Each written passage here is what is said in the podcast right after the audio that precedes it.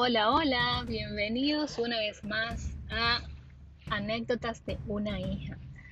Estoy súper feliz porque este sería mi segundo episodio y eh, digamos que ayer ya compartí por Spotify, eh, empecé a compartir con mis familiares el hecho de que estoy pues eh, en este, con este espacio por aquí. Entonces, ya ustedes saben, estoy esperando el apoyo de todos. Si hay algún familiar ahora mismo escuchándome, pues sí, espero tu apoyo. A los que entran por primera vez, espero tu apoyo. Y nada, vamos a iniciar. Eh, hoy voy a hablar sobre un tema, les voy a contar sobre un tema que a pocos nos gusta escuchar, porque desde que escuchamos este nombre o esta palabra como que nos da un poquito de temor o no nos gusta ser como que escépticos ni nada de ese tipo de cosas, eh, dicen muchas personas. Pero eh, es un hecho que el que sabe que existe lo bueno, sabe, debe saber que existe lo malo. Entonces, eh, lo que vengo a hablar el, el, día de hoy es sobre el anticristo. Sí.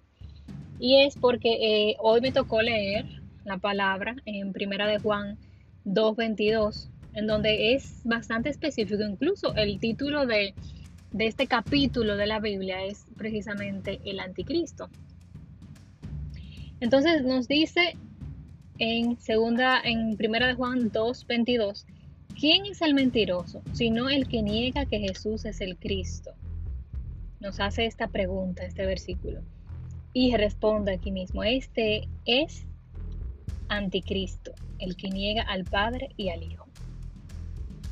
Entonces, eh, este solamente es un fragmento, es un solo versículo del capítulo, pero realmente eh, nos da un detalle de que, de claramente de que el anticristo, pues es quien niega al Hijo de Dios, a Cristo, con mentiras,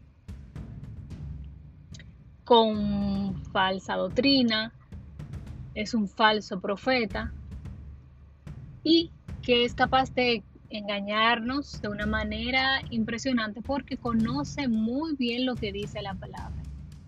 Es decir, que fácilmente a todo un buen cristiano muy, muy devoto, pues es fácilmente engañar. Pero sí nosotros, como creyentes, como cristianos, con la decisión de ser firmes, de estar firmes en, lo, en lo que dice la palabra, en lo que hemos aprendido, es que eh, será fácil de reconocer al anticristo porque va a haber una negación sobre Cristo específicamente.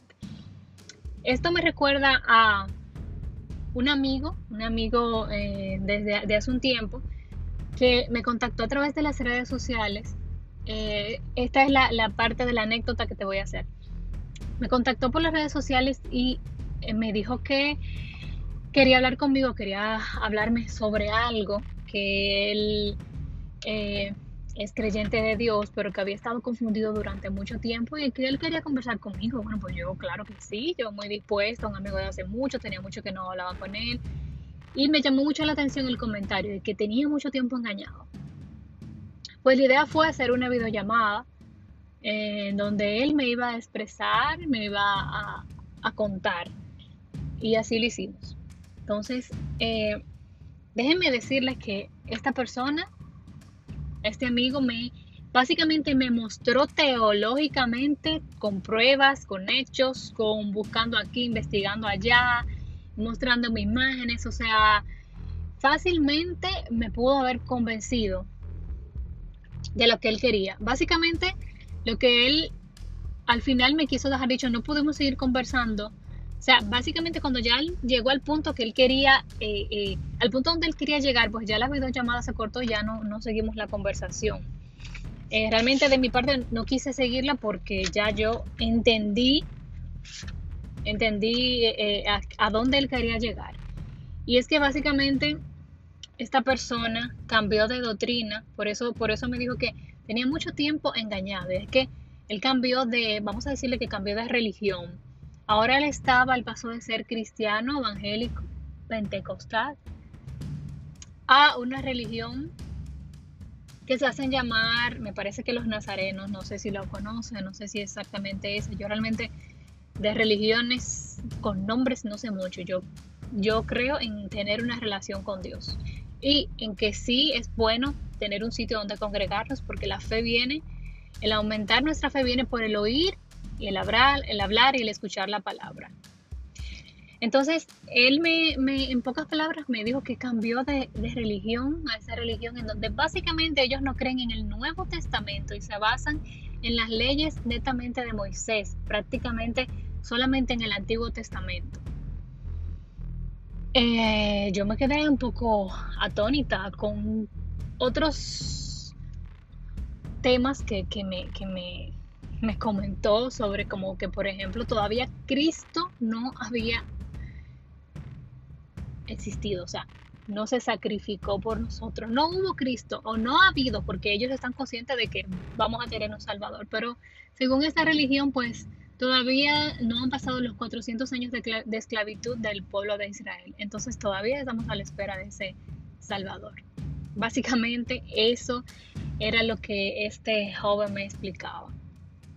Pero si hay una cosa cierta es que escudriñando la palabra y no muy lejos nos damos cuenta que la ley de Moisés con el sacrificio de Cristo por la gracia que recibimos, el ser perdonado por nuestro pecado, por esa sangre, pues no fue que eliminó la ley, no, la ley está ahí.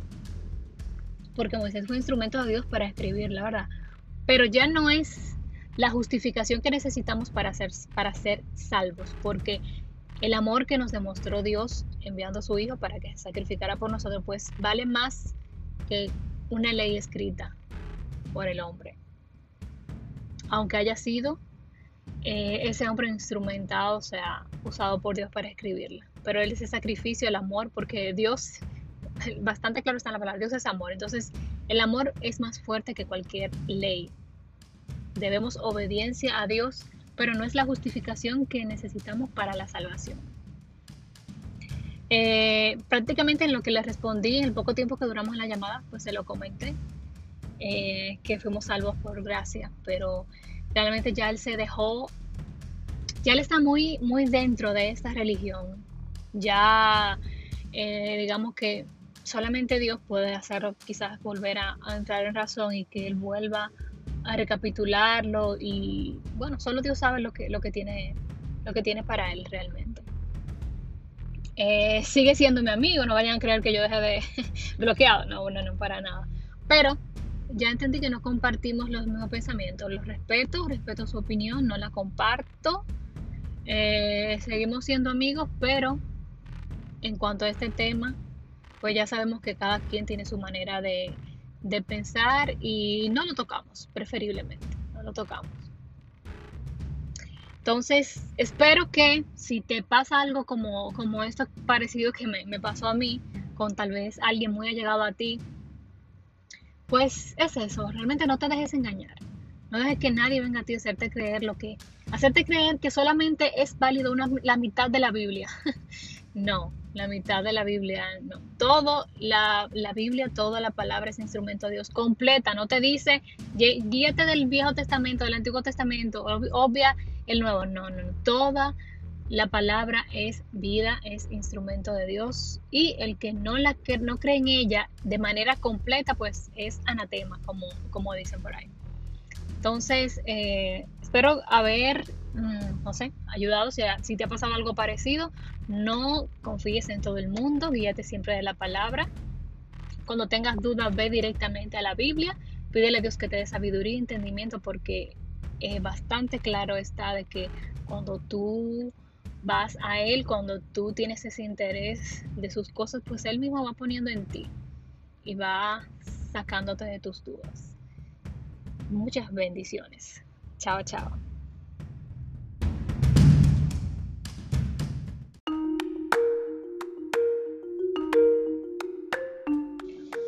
Hola, hola, bienvenidos una vez más a Anécdotas de una hija. En esta ocasión vamos a continuar, vamos a hacer el segundo segmento de nuestro episodio, ¿quién es el anticristo? Entonces, como les había comentado anteriormente, No a muchos les gusta ni siquiera eh, escuchar esta palabra, como que entran en una especie de pánico. Pero existe Dios, existe Cristo, existe el anticristo, está en la Biblia, escrito está. O sea que no nos estamos imaginando ningún tipo de fábula ni, ni una imaginación. Entonces, eh, en esta ocasión, eh, el versículo que me tocó leer es en Primera de Juan, igual que el anterior seguimos en Primera de Juan. Primera de Juan 4, del 4 al 6. Es bastante breve, pero bien conciso. Entonces aquí, en esta carta eh, de, Juan, eh, nos dice claramente, dice en primera de Juan 4, amados, no creáis a todo espíritu, sino probad los espíritus si son de Dios, porque muchos falsos profetas han salido, de, han salido por el mundo. En esto conoced el Espíritu de Dios. Aquí te da una breve, precisa y concisa explicación de cómo tú puedes conocer el Espíritu de Dios. Y puede hacer énfasis en esto. Cuando te habla de que no creáis en, eh, todos los espíritus, eh, no es que ay, se te va a presentar un tipo de espíritu, una cosa, eh, no sé, no humana. No, al contrario. Cuando te habla de espíritus, sabemos que los espíritus habitan en los cuerpos, como el Espíritu Santo habita en nosotros los creyentes, ¿verdad? En lo que aceptamos a Dios y a Jesús como nuestro Salvador, ¿verdad? Todos sabemos que todos tenemos el Espíritu Santo todos los creyentes, todos los hijos de Dios.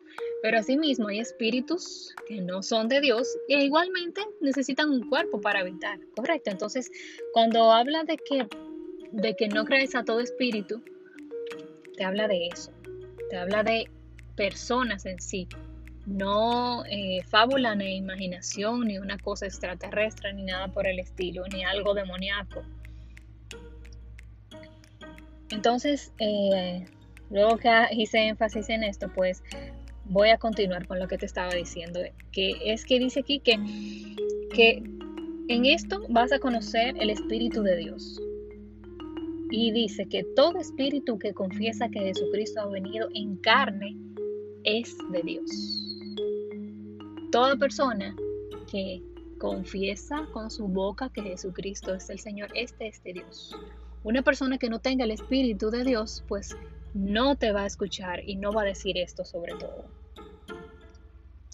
Entonces dice, y todo espíritu que no confiesa que Jesucristo ha venido en carne no es de Dios. Claramente te lo está diciendo. Todo espíritu que no confiesa que Jesucristo ha venido en carne a la tierra no es de Dios. Y este es el espíritu del anticristo. Por eso es que es tan breve este capítulo, porque te lo dice breve, preciso y conciso, o sea, sin tapujos y nada, está claro. Y dice que el cual vosotros habéis oído que viene y que ahora ya está en el mundo. Te está diciendo que hace tiempo, ¿verdad? Hace tiempo que escuchamos que viene el anticristo, ¿verdad? Entonces aquí te está confirmando que ya está en el mundo. Entonces hago énfasis al igual que en el segmento anterior en que no te dejes confundir, no te dejes engañar. Aquí ya yo te estoy presentando lo que dice la palabra sobre cómo tú vas a conocer cuando alguien con el Espíritu de Dios, cuando alguien te habla, incluso hasta, hasta te aconseja. ¿ah? Cuando tú ves a una persona, si esa persona que, que se acerca a ti tiene esos valores, tiene esos principios, tiene la creencia sobre todo, de que Dios envió a Jesucristo a la tierra en carne viva a pagar por tus pecados, esa, sí, esa persona sí tiene el Espíritu de Dios. Y si tú también lo crees, tú también tienes el Espíritu de Dios. Entonces, em,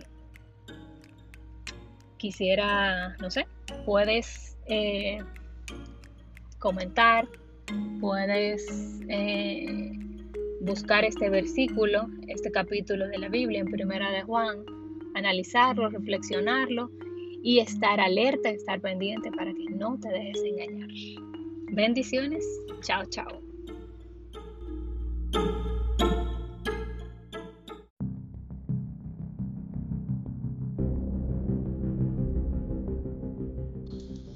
Hola, hola, bienvenidos una vez más a Anécdotas de una hija.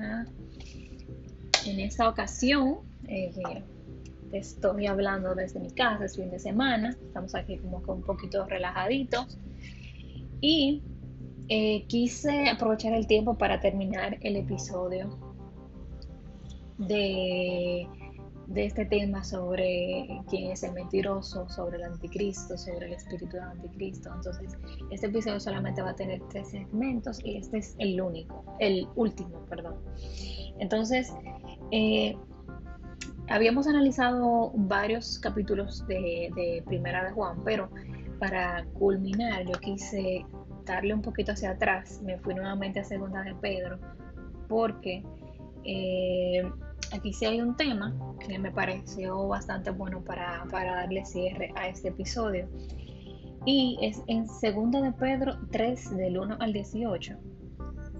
Y eh, este capítulo eh, nos habla sobre el día del Señor vendrá, así se llama. Y quise tomar este capítulo porque eh, veo que y ustedes se podrán dar cuenta con el paso del tiempo que nos, la Biblia nos habla mucho y, es bastante repetitiva. Hace mucha alusión al tema de, el comportamiento, el comportamiento que tendrán las personas eh, cuando ya esté llegando la venida. Lo que, lo que vamos a ver, lo que podemos distinguir en las personas cuando ya se esté acercando este tiempo. Incluso todo el mundo está consciente que al día de hoy, a la fecha, ya entrando al, 2021, pues todo lo que vimos en el 2020 fueron cosas muy fuertes. Y eh, no debemos de sorprendernos si en este año también sigamos viendo cosas extrañas. No es para que, te, para que tengas miedo ni te espantes, pero sí para que estés preparado. Entonces, Mira, mira aquí lo que dice en, en este capítulo del Día del Señor vendrá. Dice, en los postreros días vendrán burladores que cuestionarán la venida y diciendo que todo está igual desde el principio. Y también dice que ignorando que el tiempo antiguo fue hecho por la palabra de Dios, los cielos y la tierra, que proviene del agua y por el agua subsiste, por lo cual el mundo de entonces pereció anegado en agua. Aquí no quiere hacer alusión en el tiempo de Noé. Ustedes recuerdan que Noé fue elegido para construir un arca y eh, solamente algunas personas, eh, digamos que prácticamente su familia, fueron los que se salvaron. Se salvaron juntamente con eh, los animales. Entonces, lo que te quiere decir así, lo que te quiere dejar dicho aquí es como que eh, estas personas van a ignorar que aquel mundo en ese tiempo, o sea, todo pereció por agua, todo pereció por la palabra de Dios que deshizo todo en ese momento y salvó a esas ciertas personas. Y más abajo podemos ver que dice, pero los cielos y la tierra que existen ahora es, como, es como una continuación de eso mismo. En aquel tiempo, estas personas, o sea, ahora mismo estas personas ignoran que en aquel tiempo todo fue hecho, todo fue quitado, todo fue por la palabra de Dios. Y el creador de, del agua. Y por esa misma agua, pues, fue, o sea, ese, ese entonces, ese momento, ese siglo, ese tiempo de ese entonces pereció por la misma agua del Creador. Entonces, más abajo dice, pero los cielos y la tierra que existen ahora están reservados por la misma palabra, por aquella misma palabra, por las que perecieron por ¿verdad? Reservados para la misma palabra, guardados para el fuego.